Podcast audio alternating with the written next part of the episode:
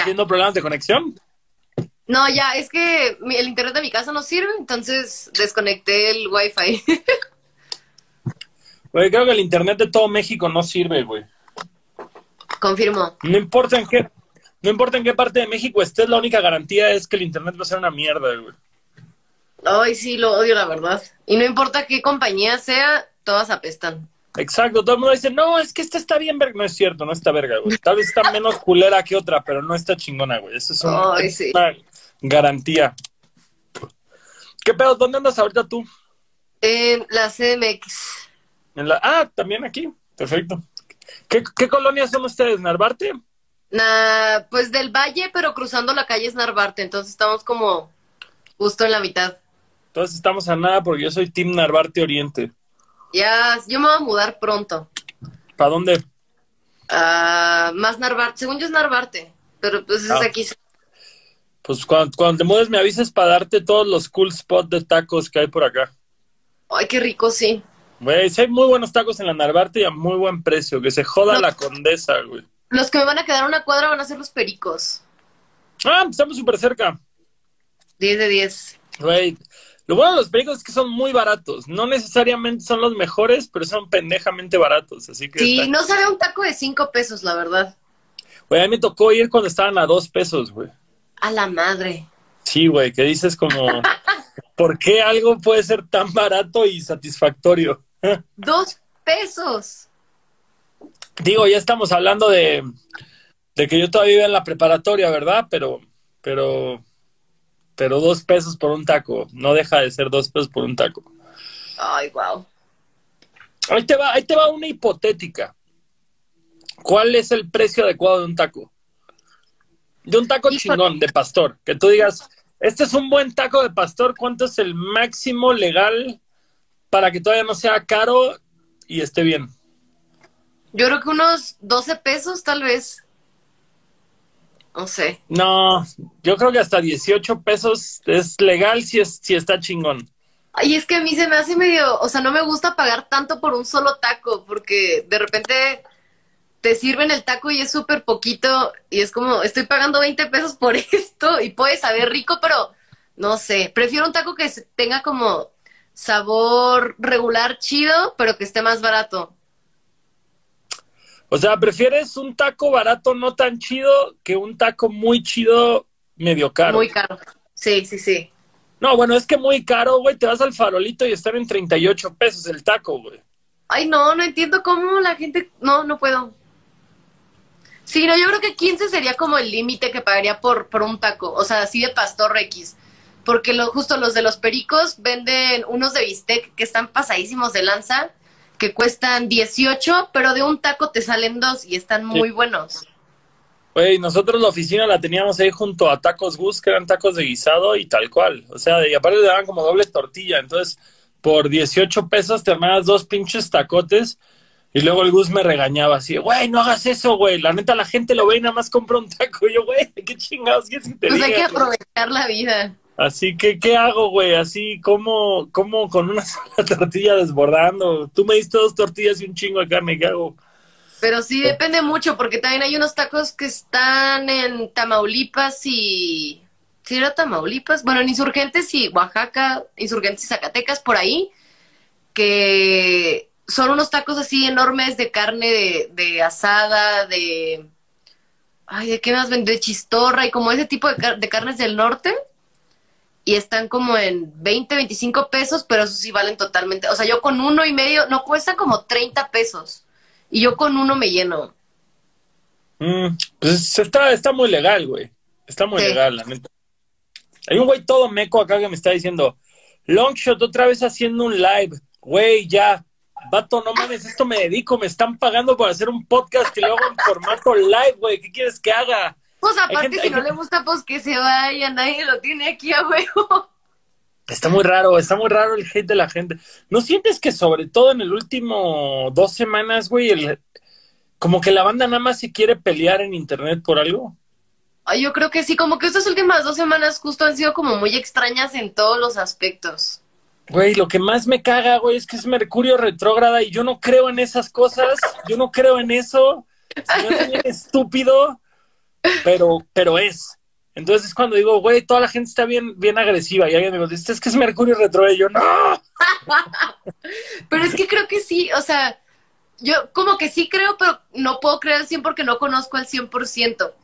Pero justo creo que entramos en la temporada de cáncer y supone que pues los cánceres son los más sensibles y los más, pues como los más soft del corazón. Y creo que justo entramos y pues no sé, me puse a llorar por cualquier cosa, o sea, de verdad me derrumbaba así, pero pues, pues inconscientemente, o sea, no es como, ya es cáncer season, voy a llorar. O sea, nació mucho y sí me pregunté de que, ¿es neta? De que, yo, creo que es más bien un pedo. Yo creo que es más bien un pedo decir, güey, llevo tres meses sin trabajar, ya no sé de dónde voy a comer la próxima semana, güey. Este, eh, estoy sensible porque no sé a dónde está yendo mi vida, güey ese pedo de la astrología no está fundamentado en absolutamente nada, güey. Es, un aditamento más de, güey, la astrología es el, no estoy diciendo que la astrología sea nueva, la astrología lleva cientos de años, pero la astrología es el nuevo pinche pumpkin spice latte, güey, con leche de soya, güey. O sea, es un aditamento más de, de, de, de la morra que de la morra o el vato que se quieren hacer a los interesantes. Ya me gritó mi novia. Ay, no sé, me gusta leer mis horóscopos, o sea, sigo como 10 páginas de, de Virgos News. De Virgos News.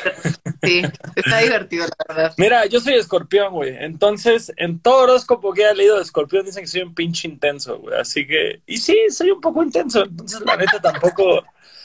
O sea, no lo discuto, pero no porque las estrellas o mi fecha de nacimiento soy un intenso. Nada, soy un intenso. Pues eres un intenso porque pues eres un intenso. No depende de nada más que ti. Porque mi papá también es un intenso y es Tauro, güey. Entonces no hay, no hay correlación, güey. Es genética, se llama. Si mi papá, mis hermanos no son intensos, se heredaron más de mi mamá, no sé, güey. Traen al diablo todos. Buscamos una manera de. Ay, ¿cómo se dice? De justificar nuestras Nuestra genética. y motivaciones. Está cañón eso, está cañón eso, pero pues exacto, hay que, hay que, hay que responsabilizarnos de esas cosas y no culpar a los astros. Pero está chido. De todos modos, a mí me gusta leer mi horóscopo. Pero bueno, no. venimos a hablar ni de tacos ni de signos zodiacales, así que vámonos a lo que nos importa. Nat, ¿qué pedo? ¿Qué tan complicado es, güey, que te llames arroba Nat y tengas que poner una arroba para escribir arroba Nat? Es lo peor. Sí, es muy difícil cuando quiero decir como hola, soy arroba Nat y me pueden buscar como arroba, arroba Nat. Es como arroba arroba Nat. Sí, sí, sí, como que mucha gente no, no cacha que, que es escrito. Está, está extraño. Pero inicialmente como que tu username era nada más Nat con una arroba al principio y, y de ahí evolucionó o... Pues el, el, todo nació porque yo estaba en Twitter y justo quería que fuera así, que fuera el símbolo de arroba y solamente poner nat. Pero pues como ya estaba ocupado, escribí literal arroba nat. Mm. Y ya de ahí salió todo el cotorreo. ¿Y eso fue previo a la música o, desde que empezaste musicalmente necesitabas una cuenta?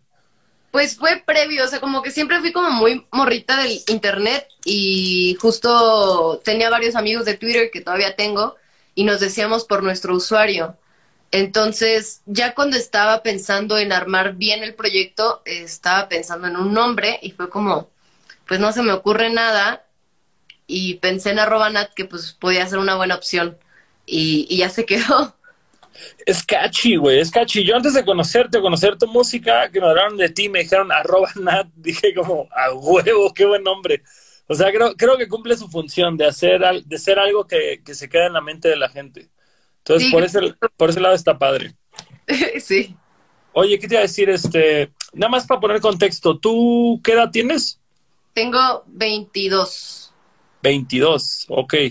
Perfecto, qué joven eres. Bien, bien ahí.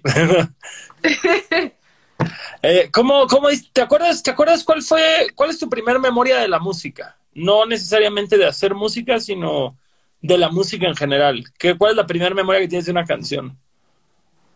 En la madre. Me acuerdo, o sea, mucho que mi mamá ponía a, Juan Manuel Serrat y ponía a los Cat Stevens y a los Bee Gees.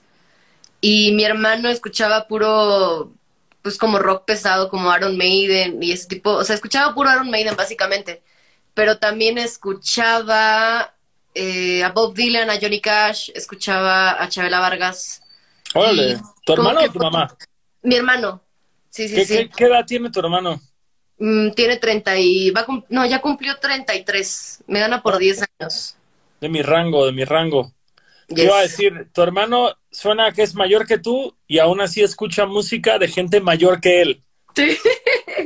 O sea, si me hubieras dicho, no, escucho un chingo de Limp Bizkit, te diría, bueno, ok, va, generación, pero, pero no, güey, Johnny Cash, Bob Dylan, gran, gran apreciación. ¿Esa fue como tu introducción al folk? Pues yo creo que sí, o sea, más como de la introducción a, pues al cotorreo que también hago ahorita, fue cuando yo estaba creo que en secundaria, pasando a prepa, que me empecé a juntar con unos compas de Zacatecas que tenían su bandita. Entonces pues íbamos a los conciertos juntos y veíamos a Enjambre, a los románticos de Zacatecas, veíamos a Natalia Forcade, a Jimena Sariñana, veíamos como toda esa onda que estaba creciendo en ese entonces. Y pues crecí también mucho con eso, fue como una mezcla de todo un poco. O sea, sí fue mucha influencia tuya la música que sucedía en México. Sí, yo creo que sí. Porque sí recuerdo estar desde que en mi cuarto escuchando literal Mon, a Natalia y a todo, toda esa, esa onda. Órale. ¿Tú, ¿Tú a qué edad empezaste a tocar guitarra? Estaba en tercero de secundaria, tenía 15 años. 15 años. ¿Y fue que dijiste clase de guitarra saliendo de la escuela para créditos culturales o algo así? ¿O... No, fíjate que desde que entré a secundaria había como Es- clase. Es que hay dos, hay dos corrientes, güey. El que aprende, güey, para llenar el crédito cultural de la escuela o el que aprende faltando a la escuela con los amigos vagos en el estacionamiento de un súper andando en patineta. Hay, hay esas dos escuelas de guitarra acústica. Pues creo que fue un poco de las dos, porque desde que entré a secundaria había clases extracurriculares. Y toda mi secundaria fui a clases de canto y en tercero llevábamos clase de guitarra obligatoria, pero a mí me encantaba, o sea, de verdad, pues era mi clase favorita. Y aprendí lo que aprendieron los mismos 30 alumnos, pero a mí me gustó tanto que seguí dándole pues fuera de la escuela y seguí aprendiendo y me compré un ukulele y seguí aprendiendo y a tocar covers y empecé así a cotorrear en la música. No, órale. Sí, sí, Pero sí. cuando entraste a esa clase ya eras clavada de oír un chingo de bandas y así, o ahí le agarraste el gusto. Sí, no, o sea, la música creo que siempre me ha gustado bastante. O sea, pero sí de aprender a tocar, sí me emocionaba mucho llevar la clase de guitarra. Órale. Y de ahí entonces eso fue en tercero de secundaria, que empezaste a tocar guitarra. Pasado eso, ¿cuánto tiempo tardaste en empezar a escribir tus propias canciones? Pues yo creo que un año o menos de un año. Mm. O sea, sí fue un tema de decir, ok, ya sé tres acordes, chingue su madre, vamos a empezar a escribir lo nuestro. Sí, pues fue, fue algo extraño porque justo pues mi primer canción se la escribí a uno de los que eran mis amigos que, con los que me juntaba y tenía su banda y ese güey me rompió el corazón y me dijo, ay, pues escribe todo lo que sientes por mí, ¿no? Así como, yo así todo. ¡Ah, qué huevos! Sí, sí, sí, o sea, pero antes de que me rompiera el corazón de que duro. De, o sea, queríamos describir el cómo nos sentíamos y el cómo nos habíamos conocido y ese tipo de cosas. Entonces yo le escribí acá, pues mis líneas acá durísimo. Y no sé por qué fue que después se me ocurrió ponerle música a eso y pues obviamente el, el texto literal cambió para hacer como una versión de, de canción. Y esa fue como mi primer canción.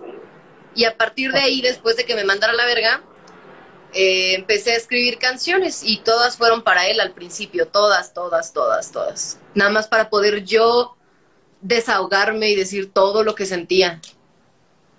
Órale, o sea, nada más fue así como colar, colar la depresión, la depresión post rompimiento. Sí. ¿Tú, ¿Tú eres de Zacatecas, Zacatecas o de Fresnillo? no, Zacatecas, Zacatecas. Zacatecas, Zacatecas. ¿Por qué los de Zacatecas le tienen miedo a los de Fresnillo? Es que Fresnillo es como Mordor.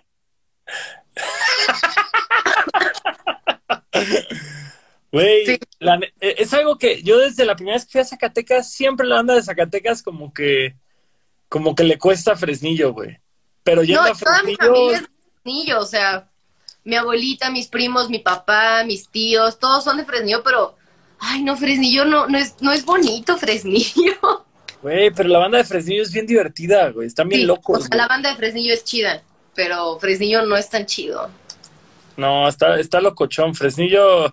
Yo me acuerdo la, la penúltima vez que fui, bueno, la, más bien la primera vez que fui a tocar a Fresnillo, nada más ha sido dos veces. Como que llegué y dije: si Stephen King fuera mexicano, sus historias pasarían en Fresnillo, güey. O sea, me sentía como en Derry, güey, haz de cuenta, güey. Sí. Pero, pero chido, o sea, y no es una falta de respeto para Fresnillo, al revés, hay mucho, mucho amor ahí, mucha gente chida, mucho amor al Club de la Una, a toda la familia Pinales, puro, puro MVP de Fresnillo. Este, pero por cierto, yo tengo mucha noción de Zacatecas en el aspecto musical, porque creo que es uno de los estados, y más allá de eso de las ciudades, que como que siempre hubo mucha escena de punk rock, y como que hasta la fecha hay un chingo de gente que, si bien una banda de punk rock como de los noventas, Argentina o algo iba a Zacatecas, le sigue yendo bien. Sí.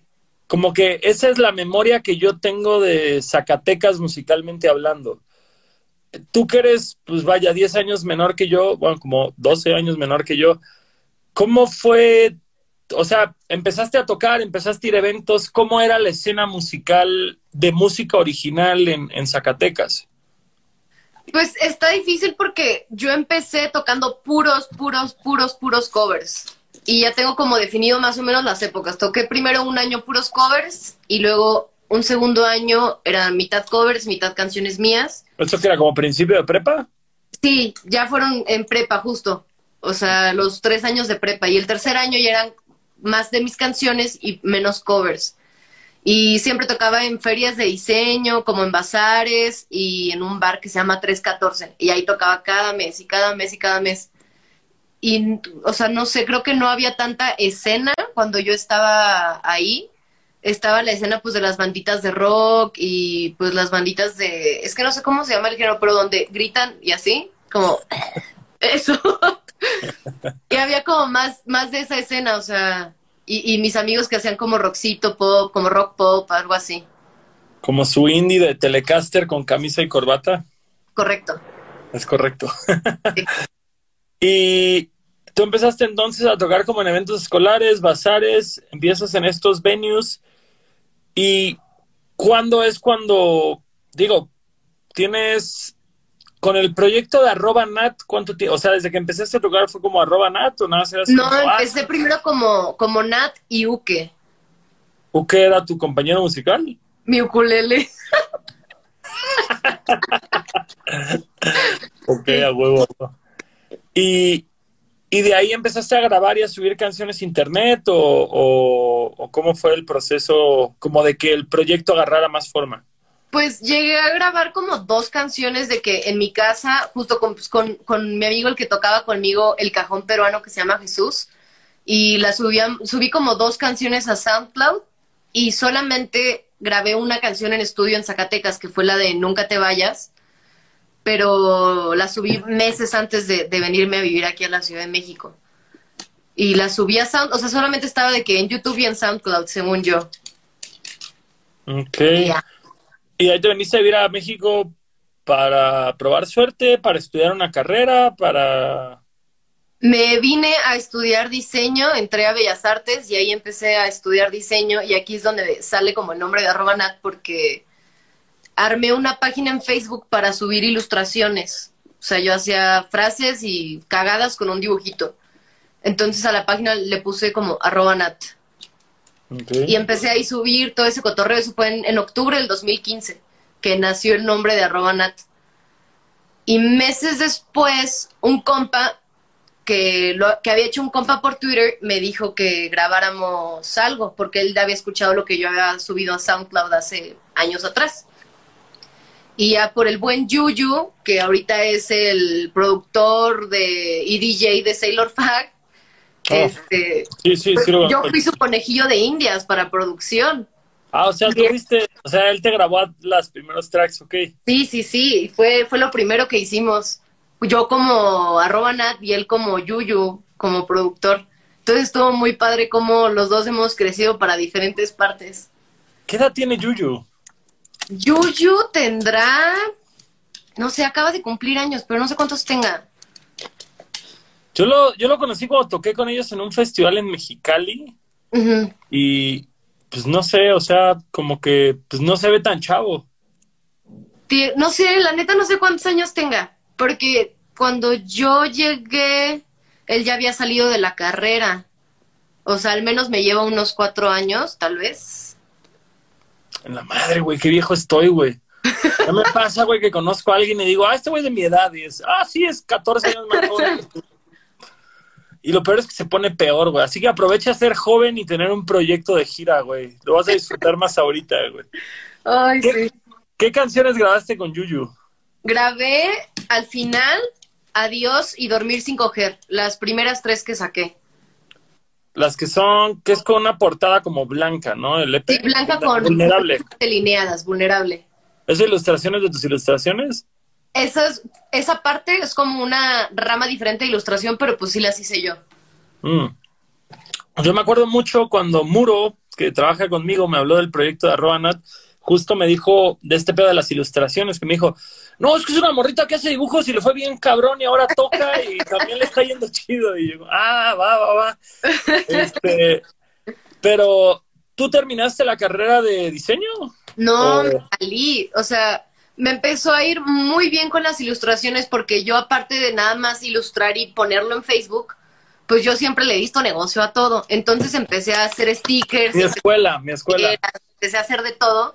Entonces me, me iba a bazares a vender y como empecé a sacar la música, también como al mismo tiempo, lo que hacía era ir a otros lugares y el flyer decía venta de merch de arroba nat y show acústico en chiquito, porque apenas estaba, o sea, creo que todavía ni siquiera lanzaba música ni nada. Entonces, pues fue así el cotorreo que le dije a mi mamá, pues, oye, me está yendo chido en este pedo y si no lo aprovecho porque es una cosa que es de moda las ilustraciones ahorita, pues se me va a ir el pedo y ya no voy a hacer nada, o sea, voy a desaprovechar una gran oportunidad. Entonces me dijo, pues va, la escuela me daba chance de un año sabático y regresar a donde me había quedado. Y pues ya me salí y estuve en Mil Bazares y yo creo que fue ahí cuando grabé con Yuyu y empecé a subir las canciones y todo el cotorreo. Órale, y de entrada, ¿qué, qué alivianada tu jefa, güey? Así de decir, ah, o sea, y ya no volviste después del año sabático regresé del año sabático, le eché las mayores ganas que pude, de verdad. Aquí tengo mis últimos proyectos, los vi el otro día porque saqué una caja, este, y le echaba muchas ganas y de verdad hacía mi mayor esfuerzo por, por rendir en las tres cosas, porque era ilustración, música y la escuela. Pero pues nomás no, y, y veía y decía, pues es que sí me gusta mucho el diseño, pero siento que puedo aprender muchas cosas de diseño fuera de la escuela mientras me enfoco en esto que realmente me está gustando y me está llenando el corazón. Entonces, pues ya le dije, pues sabes qué, carnal, ya me voy a salir. bueno, y además que la gente está respondiendo, ¿no? Porque, porque no era un tema de decir como, pues soy un forever de la música y estoy tocando, pero a nadie le importa. Es como decir, güey, si solito está llegando gente por las ilustraciones que se vendían en modalidad calcomanía o etc. Y la música, pues también es como decir, güey, pues aparentemente sí hay un mercado para esto. Eh, de ahí entonces, ¿qué, güey? Decidiste, chinga su madre, me voy a dedicar a esto y empezaste a pagar la... O sea, de que dejaste la escuela y te has dedicado a esto, ¿cuánto tiempo ha sido ya? Ay, no sé, pues es que no duré ni siquiera un año en la escuela, o sea, duré como... Duré dos semestres y medio, básicamente. ¿Y, y hoy en día vives completamente de música e ilustración? Pues la ilustración ya, ese tipo de ilustración ya la dejé, pero pues sigo haciendo la ilustración para mi merch y para ese tipo de cosas. No vivo al 100% porque mi mamá nunca me ha dejado, o sea, mi mamá aparte de que me apoya y me dice chingón si puedes, siempre me ha apoyado con, con, con alguna parte, por ejemplo, de la renta. Me da dos mil pesos para, y yo completo todo lo demás. O sea, y cada vez la he ido bajando más y más y más. Pero sí está duro, o sea, si hay meses que le digo, mamá, no tengo dinero para comer. Y, tengo la ventaja de que neta mi mamá ha sido un sol en mi vida que pues nunca me ha dejado abajo en nada. Y me siento como bien agradecida por eso porque pues sí sabe que de repente le batallo, pero pues siempre está ahí como para apoyarme. Güey, pero aún así de 22 años, güey, viviendo en la Ciudad de México, digo, dos mil varos, sí, claro que es una diferencia, güey. Pero pues, para vivir en el DF, pagar renta y ser independiente, güey, dos mil varos no es tanto tampoco, güey. La neta, o sea, y tu mayoría de ingreso hoy por hoy es de la música. Sí. Pero tú tureas mucho o más como de lo que dejan los streamings así? Pues de lo que más es de los streamings, porque pues de los shows, justo tuve como un problema porque mis redes estaban así enormes, o sea, tenía medio millón, tengo medio millón de likes en, Facebook cuando ya empezaba la música, entonces por eso como siento que mucha gente como que impulsó eso porque dijo, ah, pues tiene seguidores, todo chido, ¿no? Pero pues obviamente esos seguidores no se reflejaban en los conciertos ni en ese tipo de cosas, pues porque eran seguidores que ya tenía desde antes por las ilustraciones. Claro. Entonces siempre hubo como un desbalance en ese cotorreo de que pues sí, tenía tantos mil likes en Facebook, pero pues a los shows iban muy poquitas personas. Entonces, para siempre he batallado mucho para los shows, pero ya últimamente pues sí me gusta más como salir y, ver que ahora sí hay gente cotorreando. Pero al principio sí fue muy difícil. Pues digo, también, o sea, para el tiempo que llevas tocando, tienes creo que tres canciones en Spotify que ya pasaron el millón de reproducciones o por ahí están creo que son buenos números, o sea, ya, ya, es, ya es una cantidad real. Tienes más números que la gran mayoría de bandas de punk de México, lo cual por un chingo, güey. Entonces, yo, yo creo que esos ya son números reales, güey. O sea, ya es algo que le puede interesar. Pues, no sé si una disquera, pero al menos una compañía de, de como One RPM o Believe o todas estas, ya son números chidos. del tema de tours, ¿cómo, no sé, Ah, ¿Tú sueles estudiar mucho o es más como uno o dos shows al mes o cómo manejas esto tú? Pues creo que nunca me he aventado como un tour así durísimo. O sea, sí he salido a tocar bastantes veces a, a, otro, a otras ciudades y está súper chido. Pero un tour como tal, de irme todo el mes a tocar por todo México, pues no. O sea, creo que lo máximo que me he ido es dos semanas, un pedo así. Ahora que me acuerdo, creo que compartimos eh, cartel una vez en Aguascalientes, ¿no? Ah, sí. Justamente. qué peda, güey. Qué peda ese día, güey. Qué miedo, güey, la feria de San Marcos. Qué bien me la pasé. Para, la, para la gente, para la gente que tiene curiosidad, pueden entrar a YouTube y buscar Tour Life Longshot Aguascalientes. Ay, no. Qué cruda, qué cruda, pero, pero qué divertido. Sí, estuvo muy divertido, sí. Total. ¿Tú, tú eras, eras o eres como cercano al, al crew Ed Maverick y esta pandilla que también hace folk o, estoy pues, confundido? justo nos empezamos a cotorrear mucho, mucho rato, este, pero pues ya ahorita como que casi no cotorreamos, como que cada quien tiene sus, sus cotorreos. pero sí. ¿Pero qué fue? ¿Por la, por la música se empezaron a llevar? ¿Mandé? por la música se empezaron a llevar o amigos en común o, qué rollo? Pues por la música yo creo, al drummer lo conocí pues en, algún bazar de bandas, porque yo ya lo topaba de antes por su música y todo el cotorreo, y pues ya como que nos saludamos y así, normal. Y con Eddie lo conocí porque un compa le organizó una fecha en Texcoco, y ese compa me invitó a mí, a mí también a tocar. Órale, de ahí se conocieron y hicieron una de ahí nos fuimos a Cancún, Mérida y Playa del Carmen juntos. Represent. Sí. Súper chido, la neta estuvo. me, me intriga un chingo, güey. O sea, digo, tal vez tú haces la música que haces porque fue lo que tuvo sentido cuando agarraste una guitarra y así. Pero como que veo que ahorita hay un boom de, de, de lo que conocen como el bedroom folk bien cabrón, o sea, de que están habiendo exponentes con números impresionantes, güey, gente que tal vez ya lleva un poco más de rato y siento que es como otra tendencia, como puede ser el Lázaro Cristóbal Comalá, el negro, el, Axel. de pronto está el Axel, está, estás tú, está Ed, eh, este otro morro, Carl. Kevin Carl. Kevin Carl. ¿de dónde viene esta tendencia? ¿De dónde viene como esta moda? ¿O, qué pasó ahí? No tengo ni la menor idea, la verdad lo mismo me pregunto yo, porque justo pues Lázaro, Axel y Negro pues ya tenían su onda desde hace un chingo de tiempo.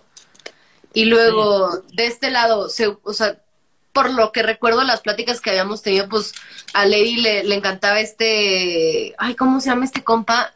Juan. Ajá, sí, justo y, su influencia es como más ranchera y más de ese estilo. Pues igual Kevin también es de Chihuahua y pues no sé, No sé de dónde se llegó como a combinar todo o a crear todo este, no sé, no sé. Y luego, y luego está el sobrino Memo, que también toca acústico, pero como que es otro coto. Y luego está el drome, que también es otro coto. Y. Porque es chistoso, ¿no? Porque como que realmente cada quien tiene una corriente bien distinta de lo que hace, nada más. Pero convergemos en lo mismo. Como como. O sea, no es como que dijeran, güey, los 7, 8, 10, 9, 11 eh, que tocamos metal, crecimos oyendo metálica, entonces todos queremos hacer esto, sino que justo puede ser como que tú digas, no, pues es que yo crecí oyendo a Enjambre y a Natalia y a Jimena, y Eddie creció oyendo a Juan Cierol, y Drome creció oyendo Dios sabe a quién, güey, porque ahora parece más trapero que folquero el cabrón. Y, los, y los otros tres vergas de Morelia, Durango y, y Morelia de nuevo, este, pues también tienen un pedo más como Johnny Cash, creo, güey. Entonces, no sé, güey, está bien raro. Está bien raro, pero está bien padre, porque, sí. no sé. A, mí me intriga mucho, o sea, como toda esta nueva generación de... No sé, es, es raro, o sea, mi, mi visión de las cosas es chistosa porque como que siento que hace y, no es por darme una palmada en la espalda a mí mismo y a mis compas como los Tungas o los Joliet o, demás que, ya pasamos la barrera de los 30 años, ahí estamos. Pero es como decir, antes de nosotros casi no habían grupos que turearan mucho México porque no existía ese concepto de turear tanto, era más un tema de dos fechas al mes, tres fechas al mes y ya. Y nosotros llegamos un poco con esta idiosincrasia gringa de tocar, tocar, tocar, tocar por todos lados, chingas madre, demás. Pero nos tocó ya grandes.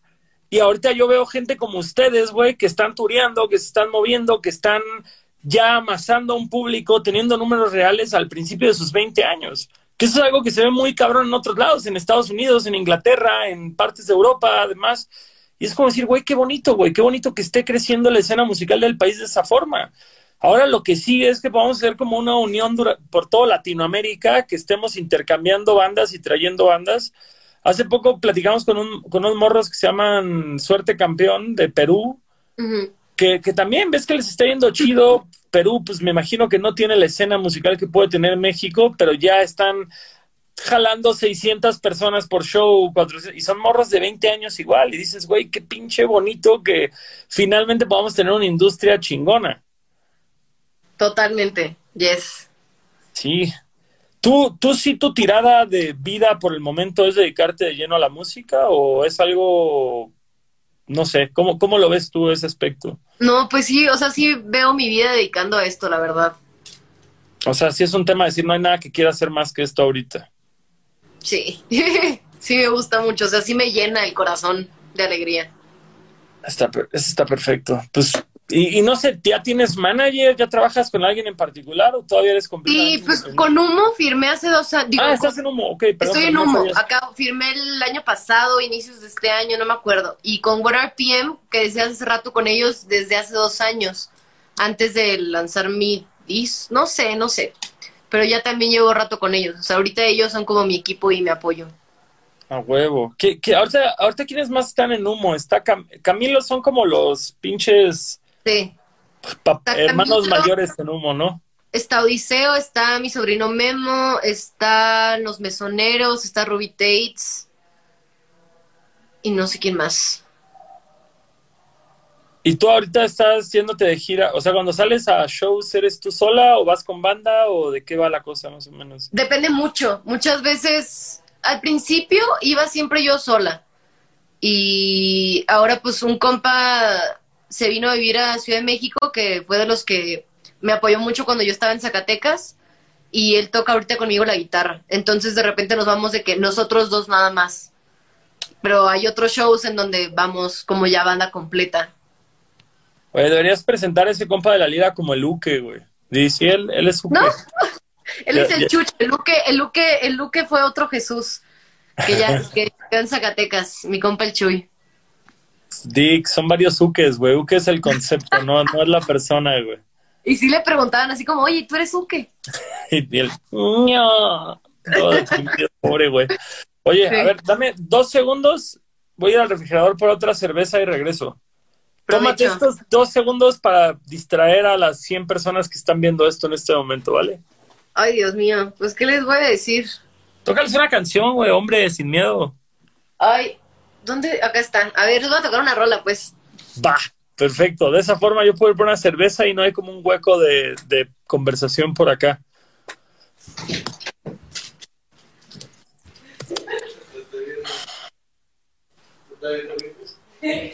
Long shot, haces tus instrumentales, hice las de les juro que sí llevo y ahí le dejé la chamba a Max Chinaski.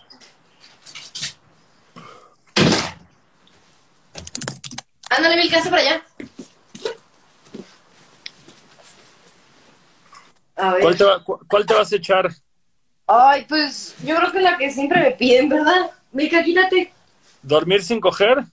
O apapáchame. Apapáchame. Tú, tú di, tú di cuál quieres escuchar. Yo solo conozco la de dormir sin coger, con todo respeto. Con todo respeto y honestidad. Pues sí, se vale. No es a huevo. Te va a tocar entonces apapáchame para que la conozcas. No, no, porque, yo- bueno, voy a, voy a conocerla después de 20 se- voy a, voy a perder los primeros 20 segundos en los que voy por una cerveza, pero puedes, o puedes empezar con un cover de Iron Maiden. No me sé. ¿Tocas algún cover en tu set o puro original? ¿No? O sea, superaste la etapa de los covers y dijiste, Nel, chinguen a su madre ya. Sí, de repente, si se me acaban las canciones en un show y no me di cuenta, sí, suelto un cover. Mira. Güey, ¿cuántas canciones tienes? ¿Tienes como, como 20 canciones más o menos ya en tu catálogo? o? Creo que son, son nueve del disco, luego tres, son doce, trece, catorce, como quince, yo creo. ¿Y cómo, ¿Y cómo se te acaban las canciones? Güey, tocar más de 15 canciones. Es que a veces toco en chinga. De repente me da la nervia y acá. O sea, er- eres de esa pandilla que, buenas noches, yo soy arroba Nat, y empiezas a tocar y de ahí como que no vuelves como a, como que te disasocias de ti misma y de pronto, verga, ya toqué todo y todavía me quedan 20 minutos de show. Ay, no sé. de- o sea, sí platico mucho entre los shows porque me gusta mucho dar como una explicación, o sea, no una explicación, pero contarles un poquito lo que viví por la canción, porque todas mis canciones son como hechos reales. Entonces, a veces me gusta contar un poquito de la historia. Real facts, nada ficticio, hechos reales. Sí, sí, sí. Es que yo creo que eso es lo bonito de los shows, ¿no? Como, como todo el, porque por decirlo así, es nada más oír las canciones bien tocadas, ahí está el internet. Pues sí. Entonces, me gusta como esta interacción y este cotorreo. Me es lo que yo siempre, es lo que yo siempre he dicho, güey, que siempre haya como una anécdota o un comentario, una idea que avientas que es como de ese show nada más y dices como, bueno, esto queda entre ustedes y entre mí, güey. Es así nuestro, nuestro momento único especial del show. Sí, sí, sí, sí, me gusta mucho eso. Yo me acuerdo mucho, yo, yo turé un año con Juan Ciderol y alguna vez en Torreón le dieron un foco para que lo firmara. Pero, pero y fue único y bello. Pero bueno, va- vamos con, vamos con tu canción y ahora regresamos a las anécdotas del foco. Muy bien. Pero, Milka, quítate, por favor. ¿Me quito? No, no, no, te decía mi perro. Ah, perdón, yo. Ahora vengo. Hoy desperté con el alma hecha trizas por no ver tu sonrisa ah, y no me siento bien. Quiero dormir todo el día. Yo cuento los días por volverte a ver. Ah, papá, llame, dime que todo estará bien. Ah, papá, y quédate aquí otra vez.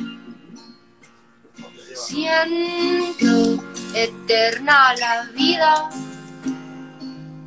desde tu partida. cuando te veré. Echo de menos tu risa, siempre me ilumina escucharte otra vez. Ah, papá, llame, dime que todo estará bien. Ah, papá, llame, y quédate aquí otra vez.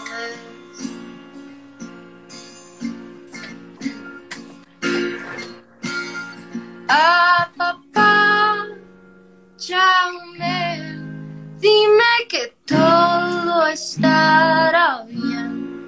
Ah, papá, llame y quédate aquí otra vez. Ya. Verguísima, verguísima. Muchas, muchas gracias por aventarte esa canción. No, ¿de qué? Gracias a ti. Creo, creo que sí me gustó más esa que dormir sin coger. ¿eh? Ay, a mí sí me Este- gusta mucho más. Y es que aparte, pues escribí dormir sin coger cuando estaba, o sea, acababa de llegar a la ciudad. No sé, o sea, sí me gusta la canción por la historia y los recuerdos de, de la vida, pero sí me gusta mucho más Apapáchame. La siento más true. ¿Y qué te dijo tu mamá cuando le dijiste mi canción más famosa se llama Dormir sin coger? Ay, no, nunca le dije, pero un día tuve un show en Zacatecas y mi mamá me fue a ver y a mí me daba mucha pena todavía pues decir como dormir sin coger, ¿no? Entonces era como, hola, buenas noches, esta canción se llama Dormir y así, y no lo dije. Vamos a tocar Dormir Tío, güey, pues, creo que si dices, creo que si dices dormir, la banda ya, ya intuye a qué te refieres. ¿no? Ay, sí. Ay, mi mamá está aquí. Perdón, señora, perdón. Ay, qué bonita puso, no tenía por qué decir nada. Ay, Teresa Salas, guion bajo mar, ¿es tu mamá? Sí. Todos follow a la mamá de Nat. Ay, me cae bien mi mamá. Las mamás son chidas, las mamás, las mamás que apoyan a los hijos son las mejores, güey. El cielo es de ellas, güey, Sí, sin duda alguna. Totalmente. Oye, tenemos aquí algunas preguntillas de tus, de tus fans. De- bueno, también hay unas preguntillas de Gastón, déjame las saco rápido, que para terminar como lo que quiero y de ahí vamos, si no tienes objeción y o prisa, este, vamos a darle a estas. ¿Qué tienes Bien. ahorita entre manos, güey? Me dijeron que hay un EP que viene en camino. Uh, gracias por las papas. Este, este, mi novia me trajo papas. Ay, qué Este, rico. Las novias rules. A ver, dice mi hermano que antes que nada a ver el perro. Ay, ven, Milka, ven a saludar. Ahí está David, estaba por ti. ¡Oh, qué precioso! Preciosa, ¿no? Sí, ¿nos parecemos? Idénticas, dos copos de nieve. Mi princesa. Ándale, para allá. Bueno, ahora sí que se viene en camino de EP nuevo, ¿no? Sí, justo creo que hoy te- necesitamos terminar de grabar unas guitarras, pero va a ser un EP de cuatro canciones y la temática ya no es como el amor de pareja tan así, es como un EP de mi familia y de la nostalgia Zacatecas y como cosas de ese tipo. No huevo. ¿Alguna rola del narco? No. sé. No. Me gusto, me gusto. Am, pues vamos a darle con las preguntas del público. ¿Cuáles Uy. son tus tres proyectos emergentes favoritos actuales de México? Ay, cabrón. Soy malísima para esas preguntas porque la música que escucho nunca veo de quién es, solamente la guardo. Órale. Entonces No no, hay- sé, pero ah, bueno, o sea, hay una banda que me gusta mucho en Zacatecas, que son compas que se llaman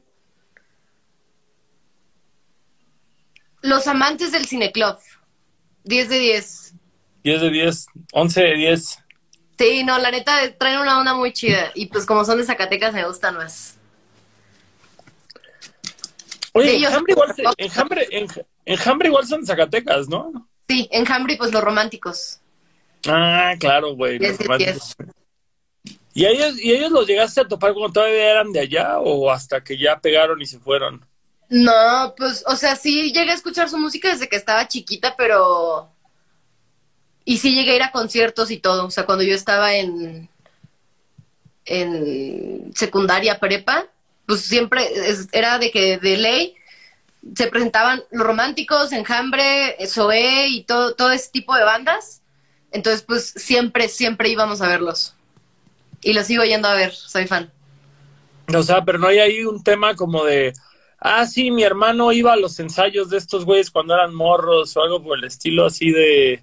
Es que no sé, güey, yo siento que todos los que somos de ciudad Sí. chica siempre hay como este este orgullo y amor a un grupo que trasciende y sale de allá y siempre como este buen rollo, güey. Decir, ah, huevo, estos güeyes, yo me acuerdo de ellos cuando no valían verga y tocaban para tres güeyes y ahora están allá y así.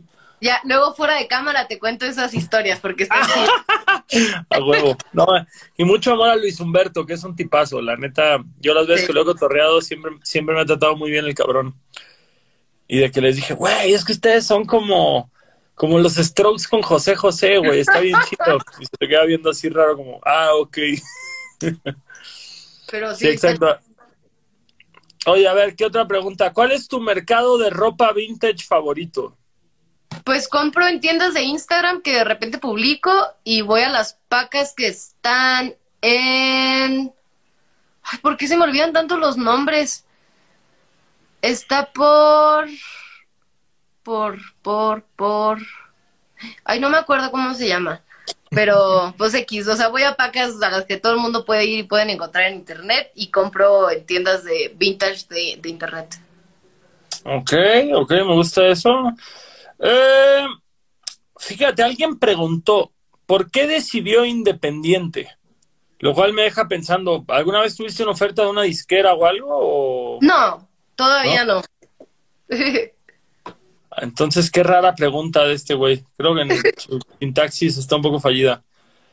Ah, mira, esta está rara, güey. ¿Cómo le hace a alguien para olvidar a su ex? Pues con el tiempo. Me lo preguntan mucho porque creen que porque escribo de amor y desamor sé todo, pero la verdad es que no sé nada. Y lo que he aprendido lo aprendió por los putazos que he tenido en las pocas relaciones, pero culeras que he tenido. Y la verdad es que, es que sí, o sea, si te contara toda mi historia de, de vida, de amor, o sea, tú creo que sí te preguntarías por qué le va tan de la verga a esta morra. O sea, sí es Güey, real. es parte de- Amigos de lo mismo. Yo conocí a mi novia hasta los 27 años y antes de eso, güey, bueno, ahí tengo dos discos hablando de todo eso y muchas relaciones de las que no hablé, güey, es normal, güey.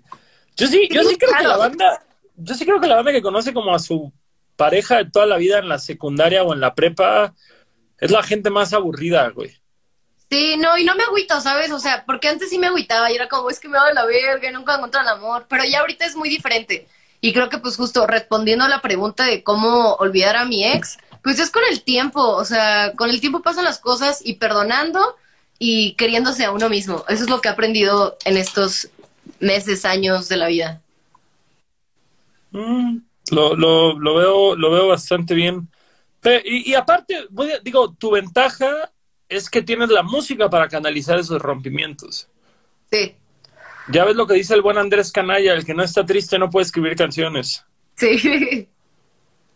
Oye, eh, justo hablando de escribir canciones, ¿cuál es tu proceso creativo a la hora de escribir una canción?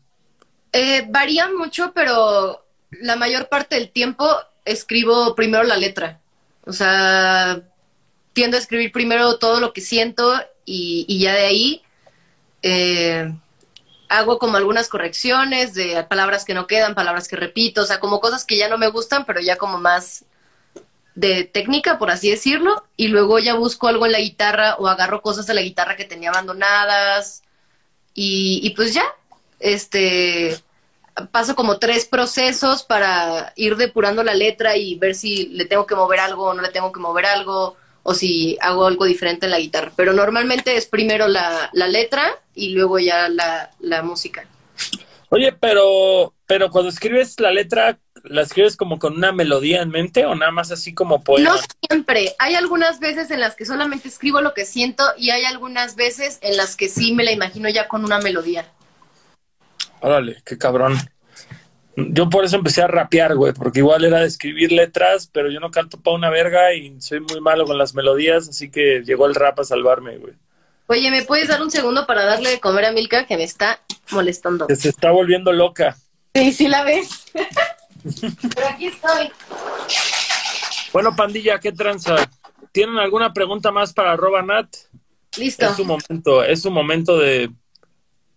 Es su momento. A ver, preguntan, ¿cuál es tu canción favorita para tocar en vivo? Si estoy sola, o sea, si toco yo sola, yo creo que la perra soledad o la distancia y con banda completa ausente o decir te quiero. Güey, le hubieras puesto soledad a, Milka, güey. Pues la Milka llegó hace 20 años, todavía no tenía en mente. Ponte a pensar, güey, cuando dices la perra soledad, si Sí, Milka se hubiera llamado soledad, ella sería la perra soledad, güey, estaría bien verga. Pero pues escribí la canción hace dos años, la Milka ya tiene 11 conmigo. Ven acá. Mm, a ver, están llegando muchas preguntas repentinamente, güey. Ah, si pudieras irte de gira con cualquier artista, ¿con quién te irías? De todo el mundo, no hay problema, cualquiera, hipotético. No sé, sí me gustaría mucho con Enjambre o con los románticos de Zacatecas. O sea, mantenerlo local a la chingada. Sí, sí, sí. Eh, y hay, hay mi compa, güey, el, el Mr. Lemonade, que es un ilustrador, lleva preguntando toda la tarde, güey, que si conoces las enchiladas de colores de Zacatecas. Claro que sí. ¿Nunca has ido tú, Gastón? No me han llevado. Es más, me estoy enterando de la existencia de ellas en este momento. Son literal enchiladas de colores. Hay color azul cielo, hay color morado, hay color verde, pero no verde el típico que conocemos. O sea, hay de todos los colores y saben súper ricas. Güey, no te creo, güey. Por el tema de los Sí. colores. O sea, la azul cielo, ¿qué sabor es, güey? No me acuerdo, la neta no sé, solamente, o sea, es que yo iba, pero pues como que las enchiladas de colores son más para los turistas. Entonces yo siempre que iba como a ese lugar, pues siempre comíamos pozole o algo así, ¿no? O sea, sí, no era como lo más. Y ya una vez que llevé a, a un exnovio a comer ahí, fue que, fue que probé las enchiladas de colores. Yo pedí unas que eran como na- rojas naranjas y eran como, tenían chorizo, un pedo así, no sé qué eran, pero estaban muy buenas. Yo, yo mi experiencia turista en Zacatecas fue ir el domingo después de que toqué en sábado en la noche todo crudo a caminar el cerro de la bufa y casi me muero. Sí, me imagino, la verdad. Y, y Pero hay dicho, muchas cosas. ¿cómo que? Hay muchas cosas en Zacatecas. O sea, en un fin de semana conoces como todo lo chido y lo turístico bonito que hay que ver. También me dijeron que hay como un antro adentro de una, Adentro de una mina. ¿no? Sí, sí, sí. Es que Zacatecas está bien bonito, güey. Sí, la lo quiero mucho. Está muy cotorro, es una ciudad muy cotorra, güey. Pero sí siento que si andas en coche y no tienes freno de mano, te mueres en esa ciudad. Tal vez. Pero Todo pues está bueno. Nat, se nos terminó el tiempo de hoy. Eh, te agradezco un chingo. Ahora sí que nos dieras una hora de tu día y esperemos que próximamente nuestros caminos musicales se crucen. Muy bien, muchas gracias a ti por invitarme. Estuvo divertida esta plática. Dice la gente que si no te vas a rifar otra canción. Eh, pues si quieren, sí. Xavier, ya, ya échate la famosa, güey, ya. A ver, va pues. La de dormir sin mi mamá. Pero Milka, tú vete a tu lugar, mi amor. Tú vete a tu lugar. Listo. Arroba Nat, señoras y señores. Esto se llama dormir sin comer. Dios, este se afinó porque le acabo de cambiar las cuerdas.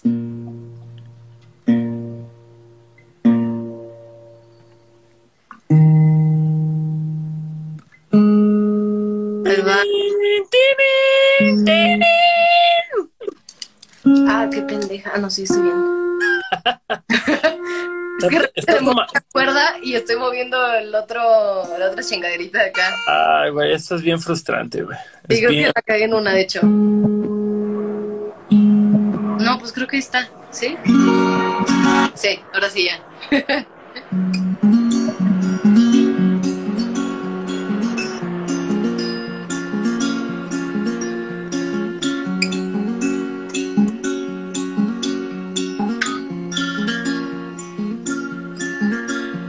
Tus brazos son mi almohada. Yo me pierdo en tu mirada y me encanta amanecer a tu ladito otra vez.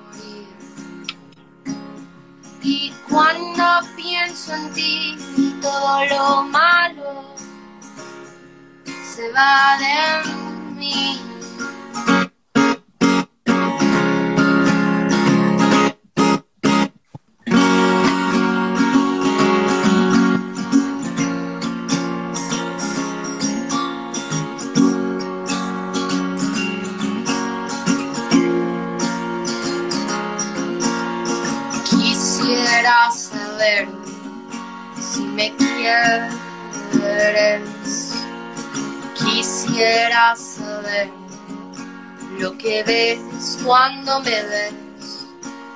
¿Acaso es tan difícil darte cuenta que yo siempre estaré aquí? ¿Por qué me haces pensar que tú me quieres igual? ¿Por qué hablar de tu ex? ¿Por qué dormir sin coger? Comer. Ahora que pienso en ti, todo lo malo regresa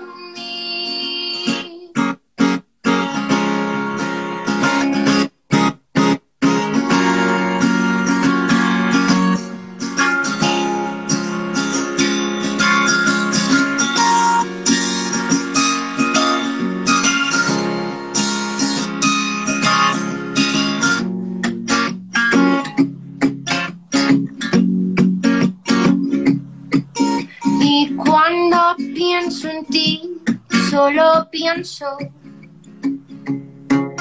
en cómo voy a morir. Y cuando pienso en ti, todo lo malo regresa a mí.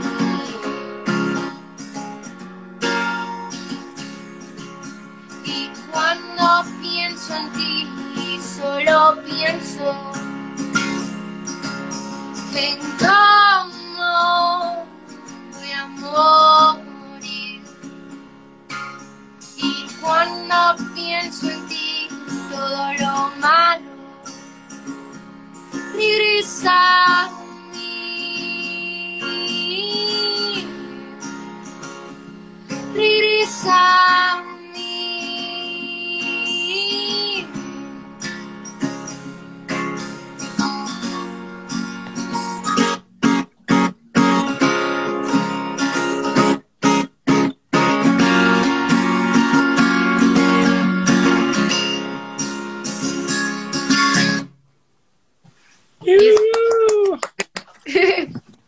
molesta si escribo una canción que se llame Dormir sin comer? No, no me molesta. Perfecto, lo voy a hacer porque ya me, ya me lo pusieron en los comentarios. Estaba oyendo la canción bien, bien aquí entrado y todos, quiere llorar, quiere llorar, mírenlo, ya se va a quebrar. Y es como, pinches trolls. Nat, chingo gracias por venir hoy, te lo agradezco muchísimo. Eh, nuevamente, ojalá se crucen nuestros caminos musicales pronto, o mínimo un bazar de bandas, pero bueno, te mando un abrazote, hasta aquí a cinco minutos manejando, y que estés muy bien y nos vemos pronto. Igualmente, muchas gracias por invitarme. La pasé 10 de 10. 11, 12 de 10 en mi caso, pero cuídate mucho. Y, muchas pues, no gracias. sé. Y, y todo el resto de la gente que está viendo esto, vayan a ver ahora a los compas de leyendas legendarias que tienen el desmuerto y nos vemos hasta el lunes. ¡Woo! ¿Ya oyeron? Bye. Ahora vamos todos a ver el desmuerto. Los que dicen que estoy borracho tal vez tienen razón, pero no vamos a entrar en detalles. Los quiero mucho. Nos vemos el lunes.